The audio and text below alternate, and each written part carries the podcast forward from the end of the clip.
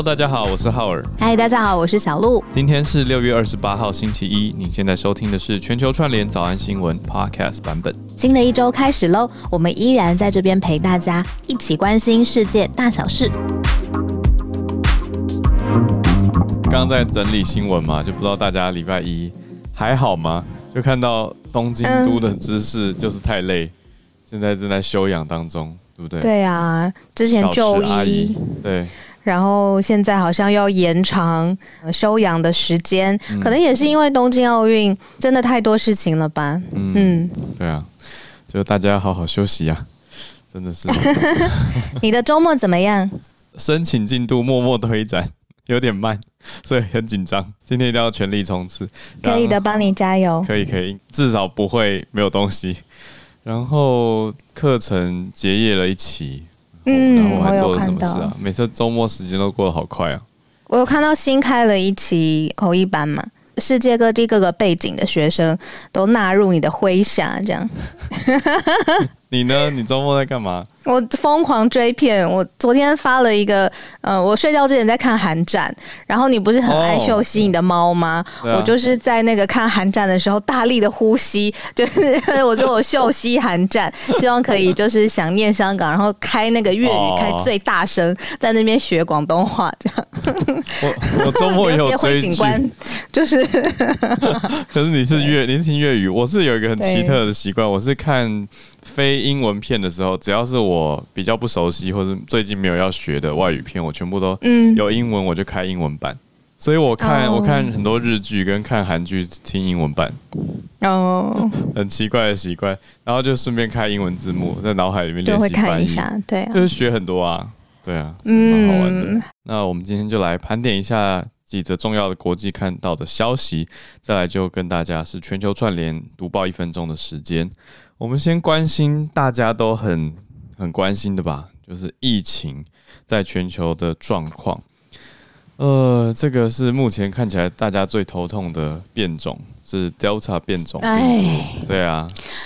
我朋友在泰国啊，嗯、他在他在泰国就是嗯，就是家里有生意嘛，然后就是其实之前已经反反复复疫情的时候损失很重，嗯、然后昨天他跟我说，我这个还没有在新闻媒体上面比对，但是他就是跟我说，泰国是忽然之间无预警，嗯、就是又要封城，而且一个月的时间，就是为了应付这个 Delta 的病毒。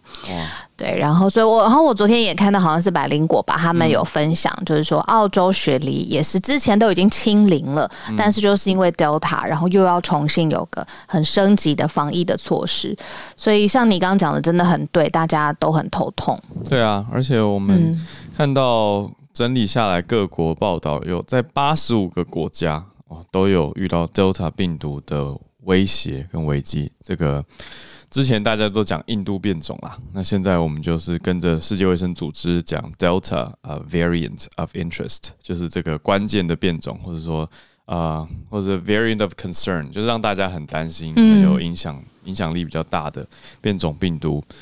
好，肆虐了八十五国，我们等一下来看一下手边有看到的细节。嗯，再来有一个是即将要发生的线上会议，嗯，没错，又是线上了。呃，因为好一阵子，其实应该说也不是没有到好一阵子。本来前一阵子啊，世界各国很多的会议都改成实体了，对让大家感觉哎、欸，是不是飞出去有一种对，终于又可以搭飞机了吗？建起来这样对，解封有望了吗？但最近哎、嗯欸，又开始一波是线上的视讯的会谈，可是这次会谈两国呢，是让大家听了会觉得有点。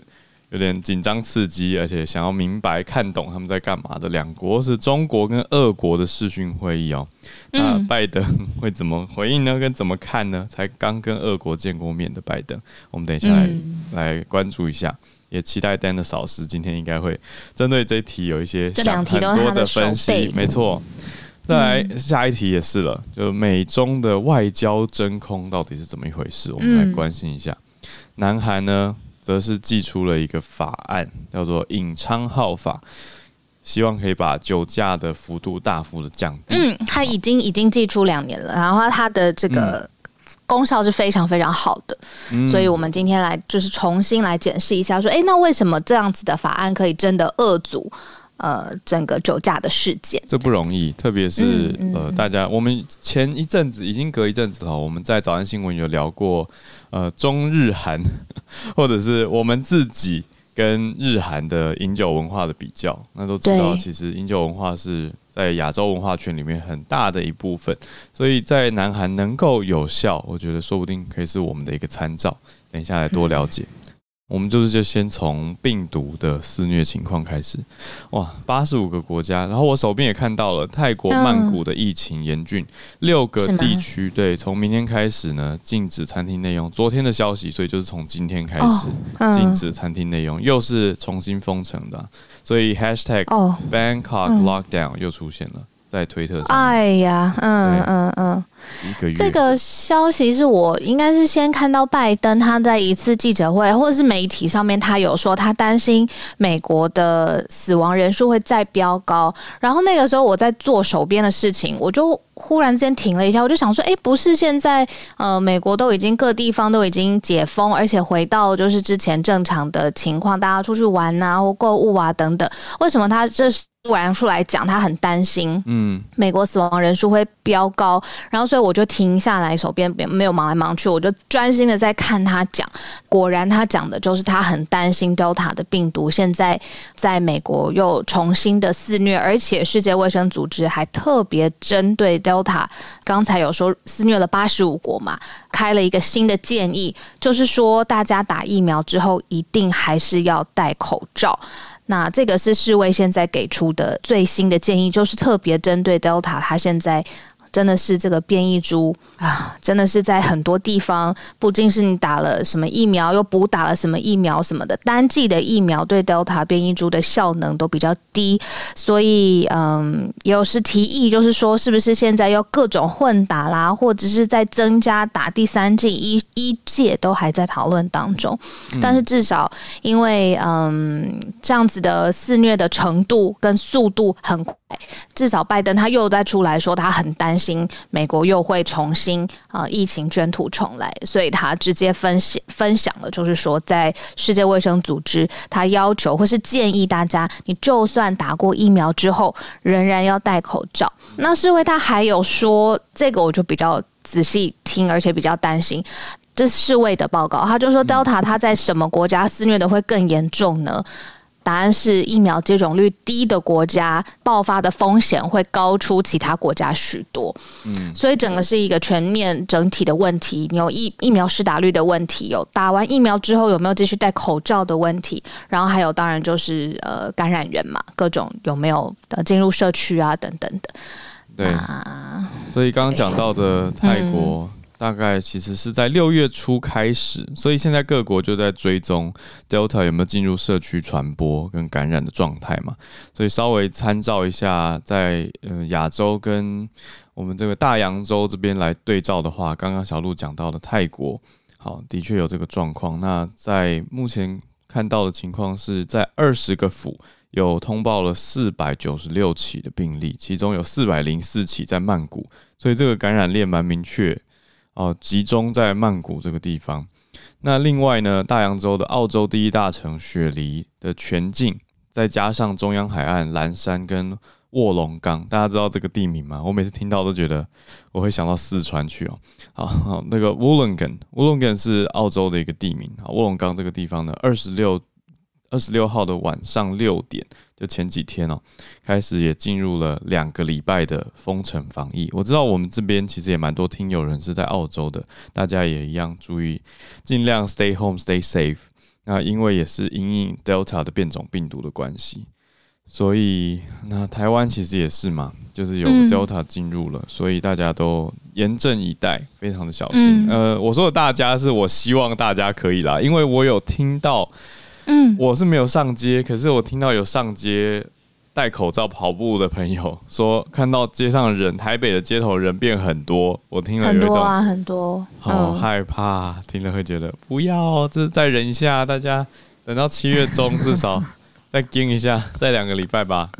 对啊，对，再两个礼拜了，真的。我知道很很闷很辛苦，可是多听全球串联早安新闻好吗？对啊，所以这些国家呃太有太多国家了啦，就是有八十五个国家已经进入这个新状态。那我听到有些朋友其实内心是。他们也不只是内心了，他们直接都写出来留言了，在网络上写出绝望的讯息，就是写说什么没完没了啊，嗯、或者什么什么一波未平一波又起。我倒是觉得，哦，散播绝望，正面以待吧。就是呃，事实真的看得出来是会一直在变种跟变化，但是不要忘记，有很多科学家还有民众都很努力啊。我们大家待在家，不是也是为了要做一个应对吗？所以其实，在疫苗的这些研发呀，还有大家的努力，在家防疫，还有前线努力的医护，现在还是很辛苦啊。嗯，就这么多人在努力，不要不要就是唱衰吧，或者是一直讲讲这些难过的讯息，好像没有帮助。不如用正面的角度在想，是说，哎，既然这个已经成为一个新的常态了，那我们要怎么样建立正确的心态去应对吧？就是之后有疫苗，就尽量赶快。能够实打就实打，提升自己的保护力。而且啊，对我觉得现在开始很多人在那边说什么，面对到新的变种，那你打疫苗又没有用，就开始在那边播号啦什么。我就想说，很想去扒他们的头，就是就是有保护作用啊。就是虽然不是直接你说针对这个变种，可是还是会有人去有办法去研发跟努力去应对的嘛。但完全不打跟唱衰有比较好吗？不如打了以后让自己能够保命。那以后有更好的药、更好的疫苗的时候，可以再加上去嘛？嗯，我觉得应该要这个心态，就是忍不住想跟大家呼吁一下。对呀、啊，嗯，理解这也很重要。嗯嗯，我在朋友圈里面倒是有看到一个消。就是说，哦，这也呼应刚才一开始有分享，就是说，那世界卫生组织是怎么看？这次 Delta 在什么国家会特别有感染风险，传染力又更高？嗯、那世卫就是说，答案就是你疫苗接种率比较低的国家嘛。那为了这解决这样的事情呢，你还记得谭德赛这个名字吗？当然，他有在记者会上面他说，他特别专责成立了一个叫做疫苗配。小组就是希望防堵 Delta 在疫苗接种率低的国家又再次爆发，而且也传染到其他国家当中。所以他现在做了这个小组呢，就是要来分配疫苗这样子。但是他自己在记者会上面又说，这个顾问小组很沮丧，因为他就说，这些顾问小组认为根本没有疫苗，那哪里有分享，哪里有配送？他的意思是说，他在批。域的国家都不愿意跟开发中的国家立即分享疫苗。他说他很担心，从历史上面来看，如果数十年之前有艾滋病，然后零九年，二零零九年的时候有一个新型的流感 （swine flu），那他说那个时候富裕国家都是在整个疫情结束之后，他们才把。呃，疫苗交给贫穷的国家，那这个是谭德赛之前在记者会上面又再次在讲的，就是特别为了针对 Delta 的这件事情，在讲这个国际疫苗分配的机制，嗯、也提到公平性的问题。嗯，世界卫生组织的秘书长，大概去年吧，去年占尽台湾世界的 中文版面的 的一位人士。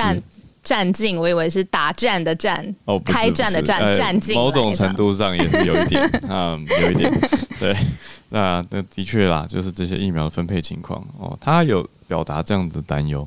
嗯，好，那我们继续来看吧，来看中国跟俄国的视讯会晤，就是今天，习近平跟普丁今天要在线上见面了。因为工作的关系，我都会想到旁边有口译员这样子的画面，对，我就觉得很有趣啦。就是大家在讲到想到这些国际沟通的时候，好像脑海中的画面不会特别有翻译，就会觉得他们之间可以直接沟通吧。但是仔细想一想，普丁跟习近平的语言应该是不太通的，嗯、对，所以他们在视讯的方式，那旁边有口译员搭配哦、喔，对，应该是就总共四个人嘛，对不对？因为理论上是。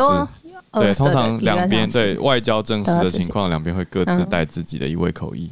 那像你刚刚一开始说，就是很紧张，这真的是有一点紧张。但紧张的人好像是北京，因为呢，上一次呃，美国跟俄罗斯在日内瓦呃双方见面的时候呢，虽然国际社会那个时候是觉得哇，好像有一点看好戏，好像觉得哇，这么紧张的时候，两个人谈能谈出什么？诶，但是没想到后来大翻盘，就是普丁结束之后。上一次呃，普京跟拜登的见面，他反而形容拜登是一个非常具有建设性的人。那反过来，拜登也说，整个峰会是正面而且很积极的。那这些话跟这些资讯听在北京的耳朵里面，到底什么感觉呢？像美国之音这个媒体，他就分析说，现在啊，北京对于美俄关系哦 是非常非常不安的。因此呢，这一次 马上要发生的。就是中国跟俄罗斯的视讯的会议，就是习普啊，习近平跟普京两个人他们会视讯来会晤见面之后，一定很重要的就是希望关系再拉拢一下，然后不要让美国好像有一点要挖挖盟友、挖墙脚、离间这样子。然后，所以这个应该是他们整个视讯当中通话的最重要的一件事情，就是巩固中俄之间的呃连结关系，不要让美方趁虚而入吗？或者是有机可乘。我们再来关心到底视讯的情况如何啊？大家说见面三分情，那中二本来就有一些情分了，那现在改成用视讯的方式来维系这个情感，会效果如何？我们就来关切一下。那同时也要看到的是，我们的第三则，美中之间的外交真空这个说法还蛮特别的，我们可以来看一下这是怎么样一回事哦。这是 CNN 的报道，CNN 说到说，美中两国呢即将进入一个罕见的。外交真空时刻。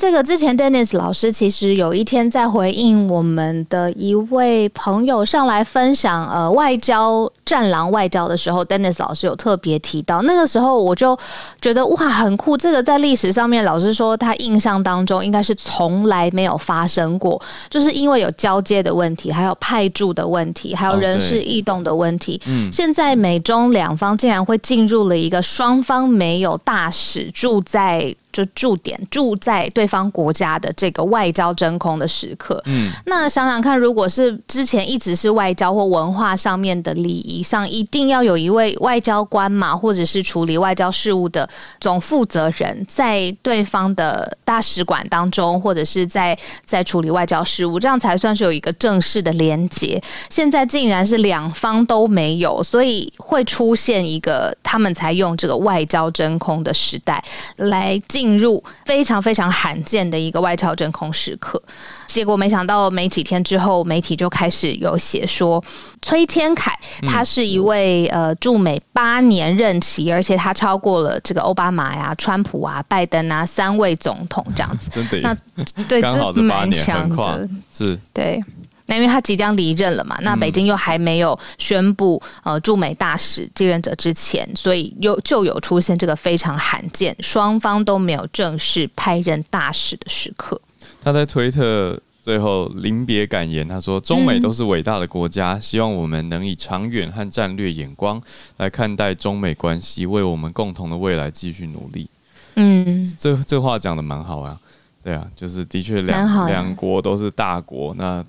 在这样子一个真空的时刻呢，其实反而会凸显出来的啊。接下来就是 CNN 的分析了，CNN 是认为说，这个时候反而会呈现出这两国最重要的双边关系的问题，嗯，反而会凸显出来，就是地缘政治的竞争。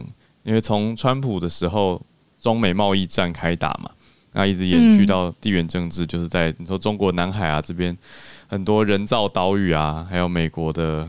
这种呃，他们讲的是呃，right to navigate，就是说能够去在海上探索，那到底是探索还是亲门踏户？这个就常常是有点分不清楚啊。有一些人会觉得说，哎，是挑衅啊，是进入到我们的领海。有一些说法则是说，哎，美国本来就有这个海域的行使权，就在海域上面探索自由航行权。所以这些都是一直这几年来我们持续看到的。那现在在中美真空的情况下呢？特别是现在，崔天凯他其实本来是应该六十五岁退休嘛，他是算比较呃传统派的中国老派外交官。那他是比较温和，通常语气是比较坚定的。从刚刚他的最后临别这番话也看得出来，听得出来。那跟他现在年轻一辈北京的所谓战狼外交官，其实会有蛮明显的差别。所以崔天凯自己也批评过他的同事啊，他批评过赵立坚，就是我们常常讲到的外交部发言人，很战狼代表的这位，就是手指一直对着镜头的那一位。没错，崔天凯就是对着美国的媒体接受访问的时候，有提到说，我们怎么可以相信这些疯狂的事情？因为赵立坚当时在讲的是病毒的起源中，到赵立坚认为是美国军方实验室开始这个病毒。那作作为驻美的中国代表呢，他就说不可以相信这些疯狂的事情，对，所以会有蛮大的这种差别了。那时候，Dennis 老师也有说，就是现在很有可能出现的，就继这个崔天凯之后出现的，就是秦刚。嗯、但是秦刚他过去的历史历练或者他外交的历练上面是呃没有像崔天凯这样。那崔天凯他又是非常特别，因为他外交事务很熟悉嘛，知道在外交专业上面怎么样透过他的斡旋来表达北京的立场。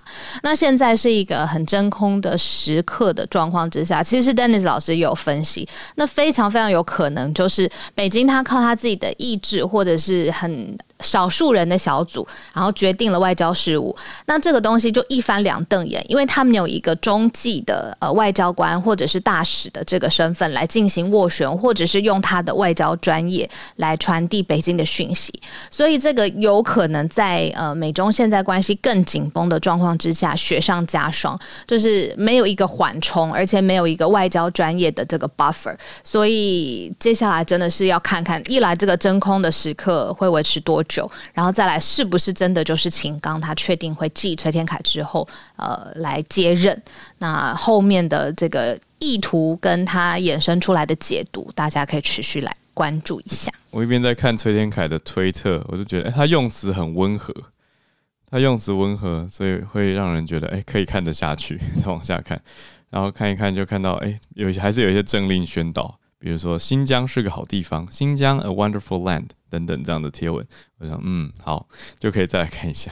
好，所以让大家看看这个即将已经要离任，那准备要进入真空外交状态的中美两国之间会有什么样的差别哦？那再加上现在今天呢，中俄之间的视讯会晤即将要发生，我们把镜头拉回到 亚洲地区，南韩已经推出两年的隐昌号法。的对对酒驾为什么这么有效，可以控制？我觉得很值得大家来借鉴跟学习。先介绍一下尹昌浩这个人是谁好了。嗯、他是在一八年的时候，那位尹昌浩，他当时是的身份是现役军人。那他就是好不容易休假的时候，他离开他的呃营区，结果没想到在釜山市海云台这个地方，他就遭到一辆酒驾的车辆撞击，他就是脑死。那他在十一月的时候过世了，在二零一八年十一月的时候过世，这样子。那他的呃。呃，家属跟朋友非常的呃心痛嘛，那他们就透过很大量的联署，我们之前早安新闻常常讲过，在南韩常常会在青瓦台联署上书，嗯、那这个就是透过同一个路径，嗯，然后让这件事情让至少在南韩的社会里面。一个风气之下，就推动了一个修正案，就是尹昌浩法。那它的这个罚则其实是强化酒后驾驶的处罚的标准，在量刑上面呢，就是加重，对，加重，而且特定犯罪加重处罚等等的条例，也都是在那个风气之下赶快呃落实的。那现在加重刑罚上路两年之后，具体的看起来，南韩的酒驾案件是有明显的下降。嗯，所以有一些数据啊，这边不赘述，就是其实在百分比上面啊，或是具体的数字上都可以看得出来。因为现在酒驾致死最高可以判到无期徒刑。嗯，那这个至少跟台湾的判例就非常的不一样嘛。那还有除了酒驾防治法的呃落实之外，当然还有驾驶安全的配套措施的这个意识也要重新的再来强化。那这都是南韩这两年来他们努力在推动的方向。嗯，我看到的数据很显著诶，因为从去年十二月到今年六月，就是这半年来，南韩首尔啊，嗯、我们是看。呃，只看一个城市的话，有通报九百三十一起的酒驾事故，跟前一年的同期一千五百八十三起比起来，其实下降了四成。那酒驾死亡人数下降了三成三，降到八人。那听起来的确是一个诶蛮好的方向，就是让酒驾的大家都不愿看到的死伤都降到最低嘛。所以降到个位数，这个应该是一个很很卓著的成效。那本来是罚一年以上有期徒刑，现在罚三年以上，或者是可以罚到无期徒刑，的确是加重加的蛮多的。那这个是酒驾致死的刑责，哦，就是真的是用无期徒刑去赔偿。那酒驾如果致伤，让人家受伤的话呢，是十年以下有期徒刑，还有加上罚金。好，就让大家知道这个是很有效的。嗯、那另外酒测值，对酒测值也从百分之零点零五的要求降到百分之零点零三，所以更加严格了。嗯、那全年的酒驾案件数从一万多，还是还是在一万多，可是从一万六降到一万二，所以下降了两成四。嗯，让大家知道真的是加重会有用啊。所以我觉得，对啊，这真的是一个。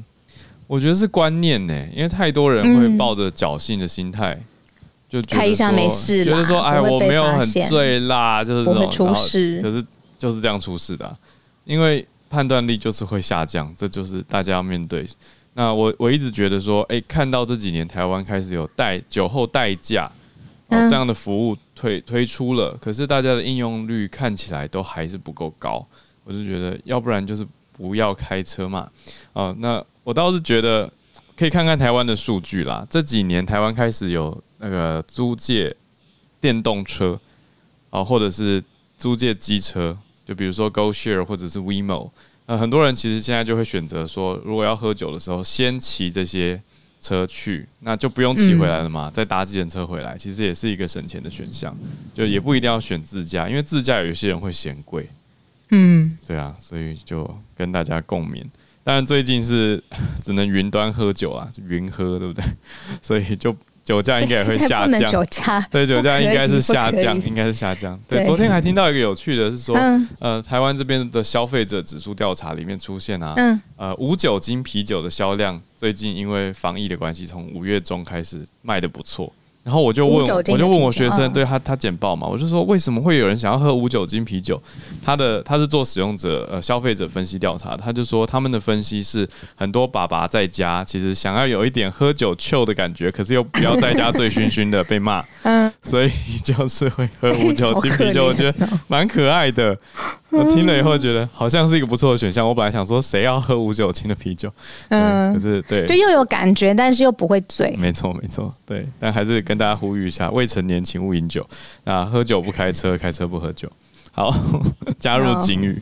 我们时间来到八点三十一分，欢迎大家举手来串联自己想要分享的当地新闻或者是看到的重大消息。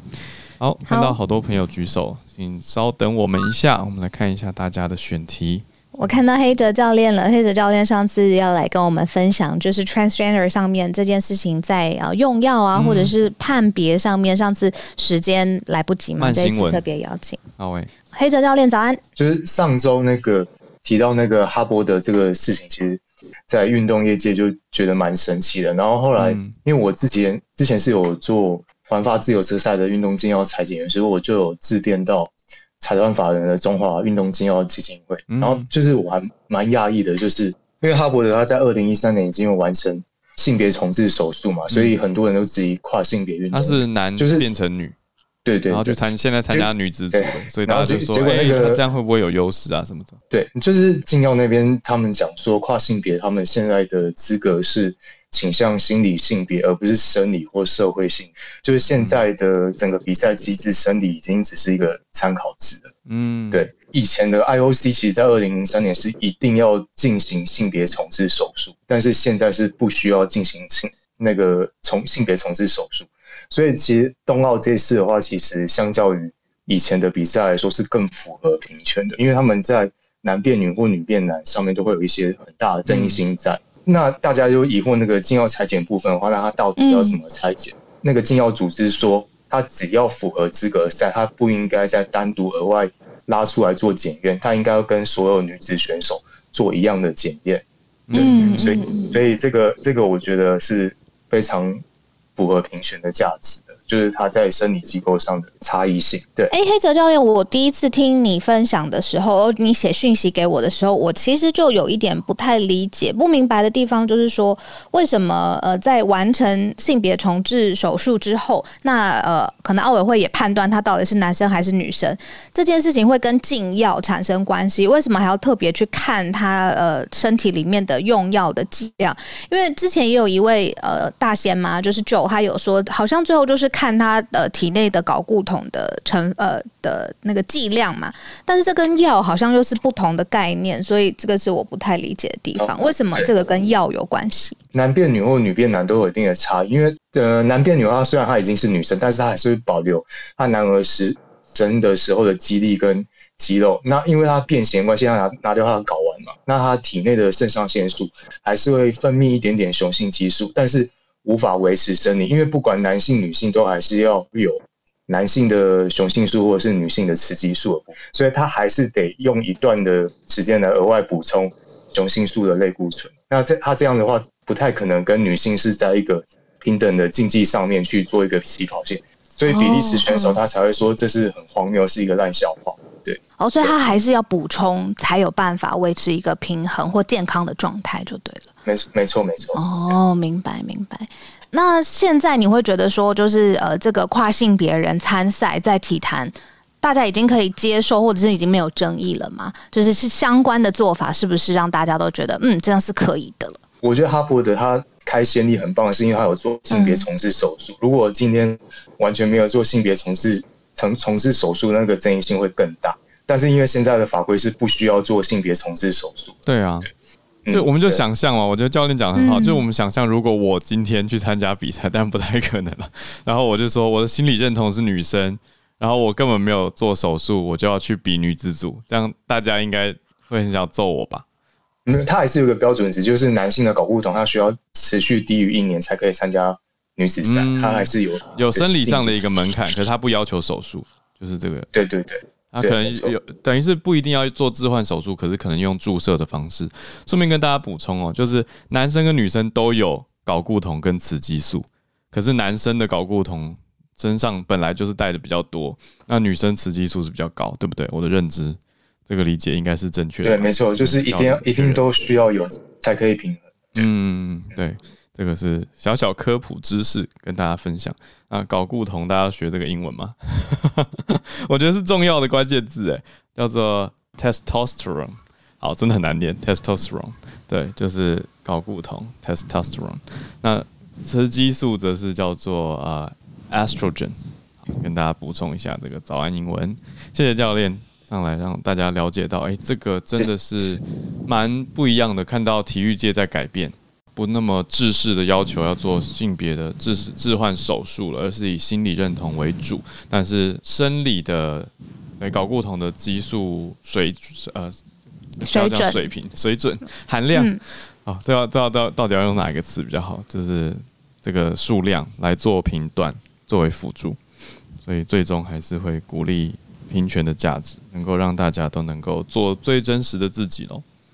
要来邀请翠翠好了，今天翠翠跟跟你说，就是就是我们一开始早上啊，在讨论到底要不要来讲这个东京都知事的时候，就觉得哇，他真的好像会很辛苦诶，因为奥，东京奥运的事情又加上疫情，然后所有的你之前也跟我们分享整个国内的在东京哦，或者是日本里面的舆论什么的，我就觉得哇，压力真的好大。不知道你今天上来是要分享什么东西，是跟疫苗冷藏柜相关？其实这件事情是他之前已经开始出现新闻，然后算是到这两天有一个算是新闻的总结，也就是说，在日本全国各地纷纷出现就是疫苗的那个冷冻冷藏柜插头脱落的事件。好，那这件事情应该是说从五月下旬开始，日本就是有。出现这样的灾情，而且非常有趣的事情是，嗯，其实这一些单位他们一定会在前一天做检查，就是确认插头有没有脱落啊，或是甚至贴上胶带让它固定。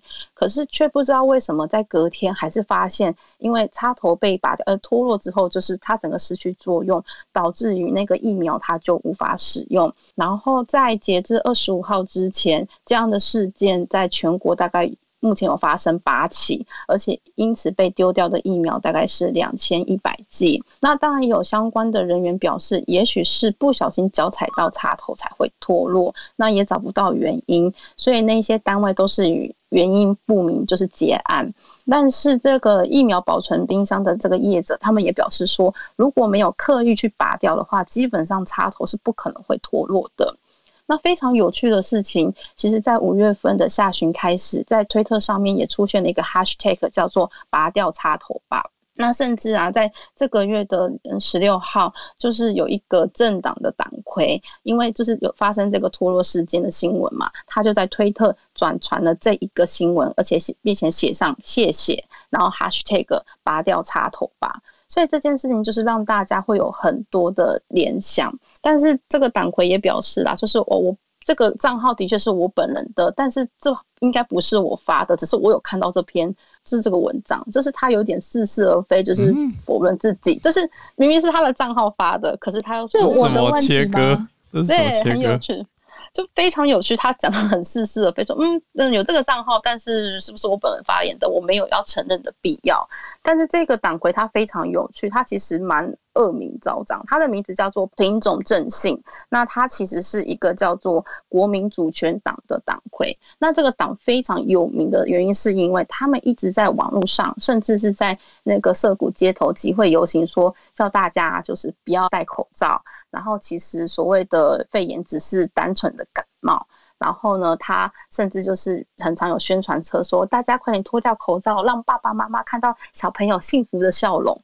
对，他算是在最近的这些政党里面，非政党里面非常鹤立鸡群，然后就是很耸动煽动的一个政党。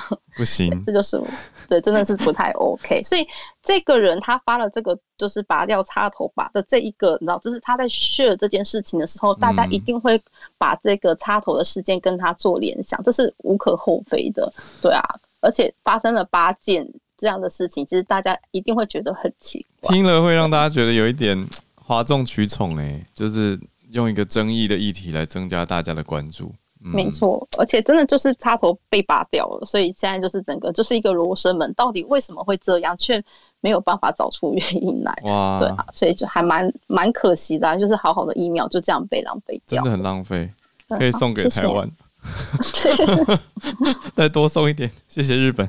好，我讲到这个也谢谢谢崔崔上来分享哦，然后也让我们知道这个日本很支持台湾，那台湾当然也很感谢日本的疫苗，还有在最需要的时候给予的帮忙。我们接下来连线到下一位是在澳洲雪梨的费。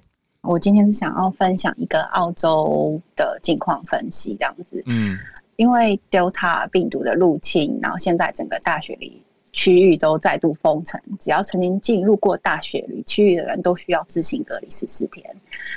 那这个爆发的原因呢，主要是机场载客的司机他被感染了。那因为司机他一直在做机场载客这个动作，所以就散播出去了。那累积到今天为止呢，总共有一百一十个人感染了这个 Delta 的变种株，这样子。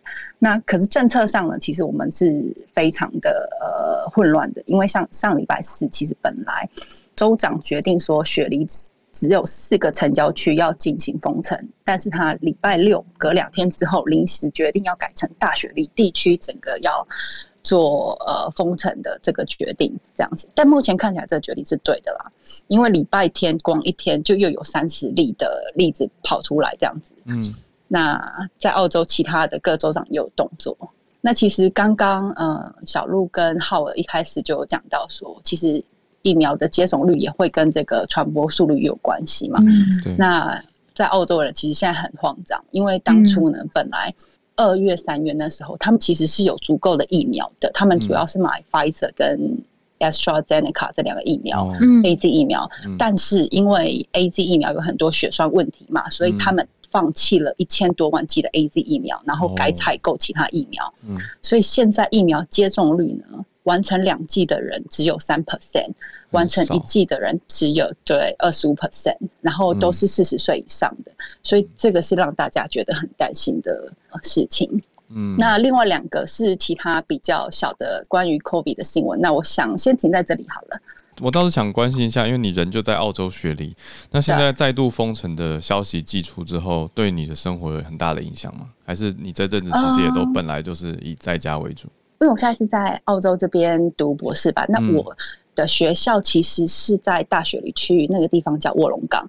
嗯、那我住的地方呢，刚好不在大雪梨区域，所以很尴尬。就是如果我要去学校，我可以去，因为它算是必须的旅行之一，就是必须的旅行，就是包括上班、买菜，然后看医生这种生活必须的事情。嗯，所以我可以去学校，但是我去学校，你只要有进入大雪梨地区之后，要自己隔离十四天。对啊，就你刚说的，所以你我到底还要不要去学校啊？你变成只要去学校一趟，你就要回家隔离十四天。对，可是我 我还是可以再来学校，但是 就这个地方是让人家很混乱的啦。嗯。对啊，因为呃，因为听起来就是只是因为刚好你住的地方不在这一区，可是其实说起来，生活圈、工作圈其实是在这一区啦。可是你的地址刚好划分不在这里，那这样到底要怎么算？所以意思是，那如果本来就在大雪梨地区里面工作生活的人呢，他们有这个隔离限制吗？他们有也有这个隔离限制，所以本来因为其实澳洲非常的大，所以很多人其实他们每天通车都是通四十或者是六十公里的这种通车距离。那所以对这些人来说，很大部分这些人他们都没不知道该怎么办这样子。那呃，州长目前是说，呃，所有的公司呢都要。可以让所有的员工远距离工作，但是有些工作是没有办法。你也知道，有些工作没办法远距离工作嘛。那对于这些人来说，就会感觉到政策上的混乱。谢谢 Faye 的选题跟看到对啊，谢谢大家好奇的话，也是可以看一下 Faye 的头像哦。再来是要讲中二，我们已经换上台上有普丁，吓了人家一跳。这个一粒百优姐早安，姐姐早，早安小鹿，早安浩尔，早安大家。你有没有觉得补丁皮肤蛮好？怎么啦？对啊，我觉得他已经 这个岁，他已经这个岁数了，然后还可以体能保持的这么好，然后健身啊，然后保持元气啊，我觉得他真的不容易。你这是接的很好，可是我我比较想听历史故事。来吧来吧。OK，不知道大家有没有注意到，未来这一周其实对俄罗斯、对中国都是很重要的时刻。就是七月一号是中共的百年党庆，然后在过去的七月九号嘞，嗯，则是之前我们有提到的季辛吉，季辛吉秘密访华，就是在五十年前的七月九。九号，也就是在五十年前，美国的政策往中国的方向靠拢，而俄罗斯失去了一个非常重要的盟友。那五十年后嘞，哎，这个时间点呢，变成是中国可能需要俄罗斯，或者美国也需要俄罗斯。所以我我现在放这张照片呢，是普丁非常有自信的样子哦。这是外媒大概在这次日内瓦会议之后得出的一个结论，就他们发现。其实，普丁在过去这几年可以说在国际的政治上面游刃有余。因为美中如果两国需要对抗的话，在这个天平上能够影响最终胜利的人，反而就变成了是俄罗斯。所以，俄罗斯它在过去的这段时间之内，你可以发现，它其实在三月中，也就是。双方，美国跟中国在进行阿拉斯加会谈的时候，俄罗斯其实当时跟美国的关系也是闹得非常紧张的，因为美国的报纸去指出他是一个凶手，是他是一个杀人者，这样这一点也让当时的俄罗斯很不满。可是俄罗斯不满完，召回自己的大使之后呢，没有多久，五月份。又可以跟拜登见面，所以可以感觉得到，其实普丁是非常游刃有余的。那为什么他有这样的自信跟有这样的呃能量呢？是因为我们都知道，其实他在二零二一年的时候修改了宪法，让他自己的任期可以继续合理的持续到二零三六年。那如果我们去看普丁的人生轨迹，会发现他完全就是一个所谓强人的崛起过程。大家如果稍微对新闻有关心的话，会发现普丁跟俄罗斯已经几乎快要画上一个等号了，因为他从一九九九年，也就是叶尔钦卸任之后，一直到现在，俄罗斯实际的掌权者都是他。那当然中间有一个梅罗维杰夫，可是梅罗维杰夫其实也都是他的傀儡，他在。二零零八年的时候呢，因为依照当时的俄罗斯宪法，他必须要下台，必须不能再继续连任，所以他就推上了自己的合作好友梅罗维杰夫。就等到梅罗维杰夫一执政之后呢，就指定普丁担任总理，所以普丁实际上还是掌握着这个俄罗斯大权。二零一二年的时候，哎，宪法那个。规定不能连任嘛？那没关系，一二年我现在没有连任问题了，我现在可以重新选，所以普丁又再次当选了俄罗斯的总统。那他曾经有说过一句话，是他人生最大的一个目标是希望能够让俄罗斯重享大国的光芒。他曾经说过：“给我二十年，我还你一个奇迹般的俄罗斯。”这就是当年他在呃两千年当选总统时说所讲的。有没有忽然间觉得，难怪他过去会跟川普合得来？因为对两个人都是要找回国家曾经过往的光荣，这样就是 make Russia proud again。呀然后我们可以看到，他其实一四年的时候，在克里米亚问题上面就展现出一波。其实这边有一个很好笑的点，就是网友在讲说，前几天有记者问到他，中国会不会不会武统台湾这一点，然后普丁停了七秒钟之后大笑，然后说：“哎呀，不会，不会，不会。”其实。如果要真的会的话，就像他们俄罗斯一样哦，对于克里米亚问题从来没有放松过，然后说进就进这样。所以其实你可以感觉得到，他跟中国政权比起来，他似乎在这个时间段更加的游刃有余。那我们在讲完他的光辉之后，来看看他的阴暗面。大家知道吗？自从二零一四他进兵克里米亚之后，俄罗斯的 GDP 从此之后一蹶不振，他到现在为止都还没有回到一四年的时候的一个高峰，就是他的他是以牺牲经济。的方式，很大的原因是经济制裁吧，其他国家对俄国的经济制裁。对，没错。所以其实说起来，G7 对于俄罗斯它是有一定程度的制裁效果。那如果俄罗斯现在重新回去拥抱美国，或者是跟 G7 达成某一种协定的话，对他来说是最大的利多。所以这也是中国很紧张的一个点，因为现在的确看得到说，俄罗斯如果松动倒向美国集团，对俄罗斯是有帮助的。但是中国现在不能没有俄罗斯，俄罗斯却可以，哎，他可以选择牺牲经济，他也可以选择牺牲中国，因为。毕竟他是一个大权国家，普丁的个性他是以俄罗斯或者说以他个人的利益为最高的指导原则。对，所以大概等一下我们可以再请呃 Dennis 老师，毕竟抛砖引玉，我在前面先做一个小小铺垫，等一下再来听听看 Dennis 老师的看法。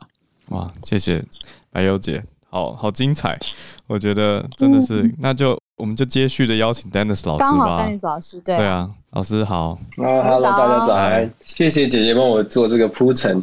对俄罗斯的故事啊，当然就如同刚刚姐姐所说的，事实上，普丁他有他的盘算。我们知道礼拜一就是啊六月二十八号，即将普丁跟这个习近平要视讯见面哦，双方都各怀鬼胎哦。如果你仔细想想想的话，就如同刚刚姐姐所说的，俄罗斯他现在的角色比较特别一点，他的空间稍微大一些，尤其是他当他知道，他也很清楚，拜登跟习近平之间现在正正准备要进入接下来三。三四个月非常强的文攻武吓，互相互相的竞争哦，所以其实俄罗斯呢，它在这个时间，它可以争取到更多的好处，不论它跟中国走得近一点，还是远一点，或者是选择跟美国，事实上它有很多的盘算。那我们就从中美竞争，尤其是刚刚呃小路跟浩尔今天选的这个真空，我们就以真空为题来稍微讲一下这个这个故这个情况哦。中美的全面竞争，我刚刚说了，从现在到十月三十号的 G20 峰会呢，大家可以预期。也是在文文武之间都会有大的动作，就是双方就像过独木桥一样的黑羊白羊。大家我不知道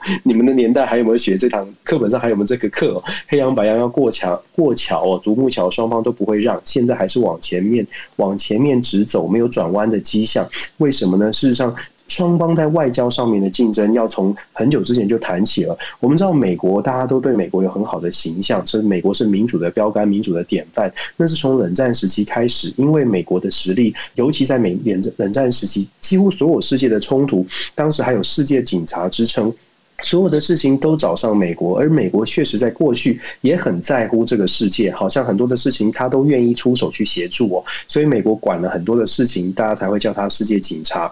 那问题是说，美国在九一一之后，我们在冷战结束，然后波斯湾战争九一一，然后接下来是伊拉克的这个反恐的战争哦，一连串的战争让美国其实在国内内部的国力上面消耗不少。这一连串以来一一下来之后呢，才会出现了，为什么会有川普所提出所谓的“美国优先”？其实这是有刚刚我们讲的，美国的国力在过去这段时间，事实上已经消耗很多，所以让美国内部对于到底美国还要不要当世界警察，还要不要管这么多的世界的事情，尤其是回头看到美国，发现哎。铁路也不好，路也不平，基础建设也不对，然后种种族的冲突也很多，就变成了这个美国如何看待世界出现了一个很大的分歧，政党它政党的对立，针对世界的关系有了很大的不同哦。这个时候呢，就就让美国对的对外的政策开始出现了有一点松动。那中国的崛起大概在一二零一二年之前就已经慢慢的在崛起，厚植了一些实力。经济改革之后，二零一二年呢，中国的习近平上台之后，大家会已经。慢慢的发现，包括他的一带一路啦，他的对外的政策，其实就是全力的想要去补上美国觉得美国优先，要开始顾住顾到美国本身了。中国这个时候就补上了这个缺缺憾了。他在很多的开发中国家积极的去做建设，把一带一路带到这些国家，让这些国家觉得，哎，如果美国不在了，我们中国是一个友善的霸权。当时他们是提出中国是一个友善的国家，他们只是要扩大交友圈，他们不会干涉各国的内政。所以，我们从一个数字呢，可以可以看得出来，中国对外的对外的关系是多么努力在做。二零一九年的统计，中国在全世界的外交的使馆处呢，总共有两百七十六个，是世界第一。美国是两百七十三个，第一次超过了美国。你可以看到，中国对外的政策，它是非常努力的在补上美国往后退，中国往前进。那美国又遇到了什么问题呢？我们知道，二零一六年到二零二二年。二零二零年是川普执政，川普执政这四年呢，再度的加速了，就说美国在国际形象上面的退化。很多的国家，包括了民主的盟友，都觉得美国在世界上面不太愿意再扮演关键的角色，都只顾美国的优先哦。所以这四年让让这个美国的形象是大受影响，那也造成了造成了中国有更大的机会可以扩张。那直到就说呃二零一呃二零一八年开始，川普开始做出的一些动作，就是所谓的抗中，不管在贸易战、科技战，有了抗中，抗中之后，我们会发现很特别的是，川普时代的抗中批评了中国，可是美国的形象并没有提升，一直到二零二一年拜登上台之后，这个形象才开始出现了扭转哦。所以可以很很很有趣的是说，川普的川普造成的伤害，现在拜登慢慢的在在改变过来。有一个有一件事情，都我们之前也提到了，就是所谓的人权宣言。上个礼拜我们说了，上个礼拜的这个呃联合国的人权宣言，四十三个国家支持美国，支持这个呃这个谴责新疆的问题，但是中国马上找了九十一个国家啊，你可以看到中国在这几年的外交的政策上面做的努力，开开始看到了成效。这九十一个国家里面还包括了三个阿拉伯地区的国家，巴林啊。科威特以及沙乌地阿拉伯这三个国家是由美军驻扎的，但是他们跳出来支持美支持中国，你就会看到中国的影响力有多大。但是大家听一听会觉得，哎，好像中国现在开始掌握了这个掌握了这个真空，掌握了好的机会，那是不是代表了中国崛起，然后美国拜登没有办法翻转呢？其实刚好相反，相反为什么呢？因为过去这几年。中国在美国的呃出现了外交真空的时候，美国优先出现了外交真空的时候，中国好像有很多的机会。但是大家有没有发现，当拜登我们刚刚讲了，拜登上台之后，马上就开始很多的国家愿意重新回到民主的阵营，愿意重新支持拜登，代表的是中国虽然它的交友是很广的，可是它在“一带一路”，它在很多的经济上面的交流呢，并没有很扎根的让这些国家真的觉得，哎，也许中国就是世界的领袖。反过来，拜登上来上呃上任之后，事实上形象，我们之前有说过，民调百分之三十四，过去觉得呃在川普时代。觉得美国不太能够作为信呃信任信赖的对象，但是拜登上来一年不到的时间就变成百分之六十二，所以基本上呢。美国的民主阵营还是有机会，但是美国要做出非常多的努力。最后我说，接下来这四个月我们会看到什么事情？美国必须要做到什么事情？如果真的要翻转的话，在文的方面呢，美国必须要透过外交的手段，真的确定的，要真的有实际的拉拢，拉拢谁呢？拉拢德国、法国、意大利这些关键的，一定要打出一个比较强悍的全垒打的阵，呃，全垒打的表现。所谓的全垒打表现，在外交上就是真的要有有实力的国家斩钉截铁的。说我们站在美国这一边，到现在为止，像德国、法国都还在模棱两可，觉得哎，应该要跟中国要有和平的相处哦。所以中国需要，尤其在中国跟俄罗，尤其在中国跟俄罗斯可能会走近的情况下，美国在文的方面必须要拿到大国的支持。在武的方面，事实上今天晚上美国时间星期天嗯，拜登已经开始展现军事的实力哦。他打了谁呢？他空袭了伊朗的在伊拉克的伊朗支持的民兵。我们说。拜登也，我就说武的方面、文的方面都要展现比较强的实力，让世界知道拜登所谓的美国回来了，不是空口说白话。因为过去这几年，太多的国家觉得美国就是说说而已，美国没有拿出实际的行动。所以接下来这四个月，我们要观察的是中美之间的交锋，文武都会有，只是双方谁能够真的展现比较大的说服力，谁能够真的拿到分数哦？那在十月三十号见真章。两个人见面，大家还是可以期待，还是会握手，还是会微笑。但是其实关键在于筹码谁拿得多，在十月三十号当天才能够拿到，才能够真的谈判出比较好的结果，就是比较有可能是赢家。这四个月我们一起看吧。好期待，嗯、接下来到十月底，有点紧张，嗯，蛮紧张的。谢谢老师。听完国际外交之间的这个角力跟关系之后呢，来关心另外一个，也是让大家有一点紧张，而且更多的是更看不懂哦，就是应该说也不是更看不懂，都看不懂医学的解读。联雅的疫苗已经在第二期其中报告报报告出来了，那也讲出了综合抗体等等，可是好难哦，还有 Delta，好难，真的好难。医师有请医师来解读分析了，讲到说综合抗体是康复者血清的一倍，这是什么意思？昨天能听得懂的人机西矣，讲个很多。因为我觉得昨天的问题是我们有说过哈，高端有点像股民大会，嗯、可是昨天这个是学术研讨会。哦，整个其实都是都是听不懂，嗯，会怕耶。那我觉得昨天的昨天的败笔是他他讲的太多资讯。可是反而最重要，我们现在需要你在第二期期中报告告诉我们的，但一下就过去了，然后没有厘清清楚。那他讲了很多这个疫苗从从一开始怎么设计，然后第一期还从第一期开始讲哦，然后讲到后面。那那我把重点 highlight 出来好了齁，我直接讲在最前面一个问题，我其实还没有获得解答，就是现在告诉我们的这个一百。对不对？一百的这个综合抗体，大家记得高端上次是六百，对吧？然后他这次多了一个数字哦，这次多了说综合那个康复者血清，他他测综合抗体也是一百，所以他说大概就是我可以达到跟康复者差不多哈，一比一，一比例是一了哈的这个比例哈。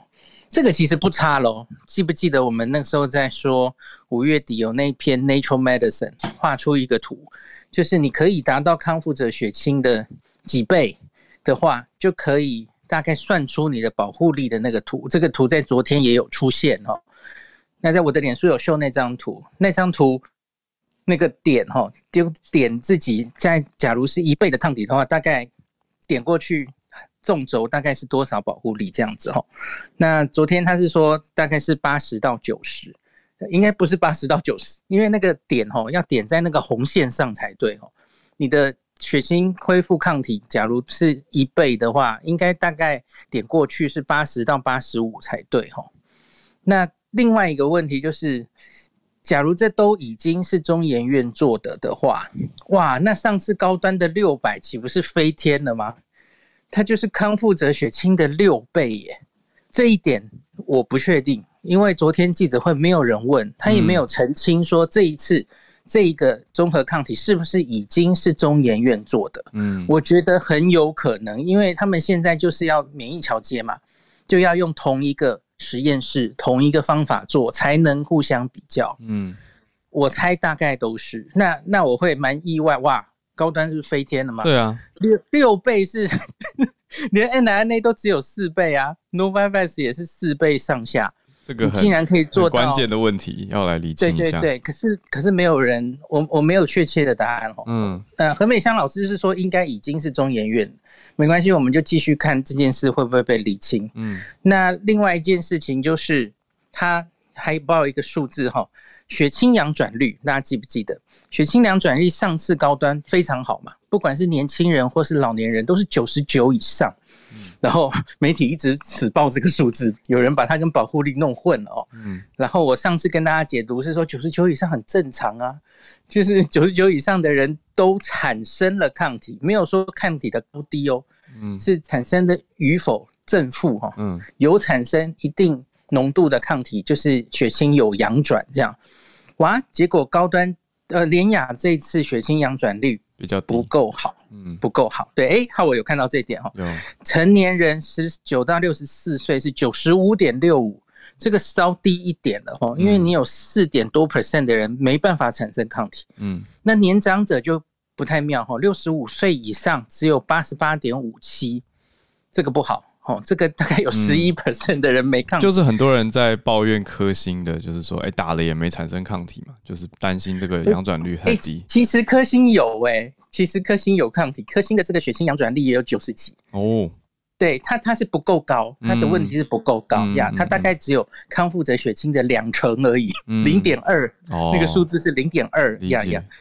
那所以我们的一倍啊，假如这这真的是对的的话，然后其实不错哎，其实这两个疫苗看起来综合抗体的量都不错，跟其他的疫苗相比，像 AZ 的话大概是六成上下哦，零点六哦。嗯，对，在在那个研究中是这样做的啦。总之，我们接下来会用我们自己的方法做 AZ 打在我们布桃的两百个人身上哦，这个资料应该最近也会出来，就一翻两瞪眼了吼。嗯，就我们是要跟那个比，那那个老人的八十八点五七哈，这个可以怎么解决？我早上有跟何美香老师大概交流一下意见哦，老师说这个的确不太好。有点低，可以分析一下为什么这些人打不出抗体。比方说，会不会是肥胖的人、比较老的人、有抽烟的人，这些都有可能。那老师其实本来就有点担心联亚它的免疫生成性会比高端差，这是学理上有差的哈。因为联雅是 peptide，是比较小的蛋白质、小分子，它不是一整段那个棘蛋白哈。多半的国际疫苗都是一整段棘蛋白全长的哈，那联雅是只取其中他们觉得很重要的一段，然后加一些其他的东西，那所以它要能产生足够的抗体是个挑战哦，那诶可是不错啊，我觉得一倍的话这个数字是好的哈。那另外那个他们也有强调说，我们说 Nature Medicine 这个图就是综合抗体，然后有多少保护力，这个只是看抗体。可是问题是你没有办法看出细胞免疫的作用。那这个联雅的疫苗很强调，他们可以诱发很好的细胞免疫。他昨天也有做出一些临床试验的数据了哈。那这个细胞免疫的意思其实就是防重症的能力啦。那可是很尴尬，你这个就是要真的做第三期你才看得出来哈。嗯，防保保护力而且重症，这都是第三期才能告诉我们的哈。那所以大概就这样喽，这样有没有比较听得懂？有，好好很多，好很多哈。这没了。昨天重点其实就是我上面讲的这些，是那综合抗体的意义，一百到底够不够好？还有就是那个血清保护力，呃，对不起，血清阳转力不够高，这样。那不够高，我觉得老师说，也许可以考虑第一个。呃，厘清原因。第二个是，也许可以抓出年轻人来分析，因为四十岁以下可能阳转率比较好。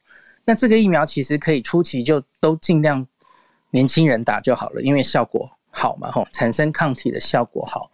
那联亚他也有准备往年轻人做嘛，昨天有讲十二到七岁呀，他建议是可以赶快往下做，然后年轻人理论上应该。抗体产生的比老年人好，那它其实就可以用在年轻人。我们知道哈，mRNA 疫苗在年轻人这群族群哦，啊，你会怕那个心肌炎，对，然后又会怕 TTS，所以我们的年轻人也许就可以专打次单位蛋白疫苗，好像也是一个，因为你照原来的顺序，他们也轮不到哈。十几顺位以后的嘛，医师，这个也背后的学理是什么啊？为什么年轻族群用次单位蛋白疫苗，好像目前看起来普遍的效果跟抗体生成？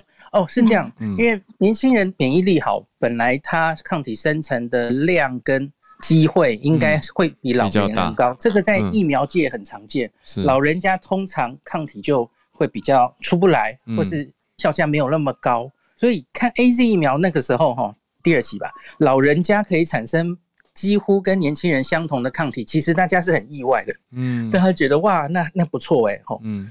那所以在我们比较熟悉的蛋蛋白疫苗，蛋白疫苗其实最大的麻烦就是抗体生成可能没有那么好，所以它需要加佐剂嘛。嗯，那所以因此在年轻人对效果比较好。嗯，这这件事不意外哈。那所以也许可以就因为这样，我们就尽量在年轻人为为主来施打。嗯，然后观察他们的副作用这样子。嗯，谢谢医师的解读。你今天竟然可以听到搞固酮跟。雌激素 的英文这样子，吓死人了。对，谢谢医师。没有，我觉得我自己也是一边在查资料，一边在学习啊。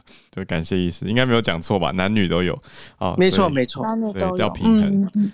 好，非常谢谢医师今天的解读，让大家了解了很多。我终于比较能够知道这个。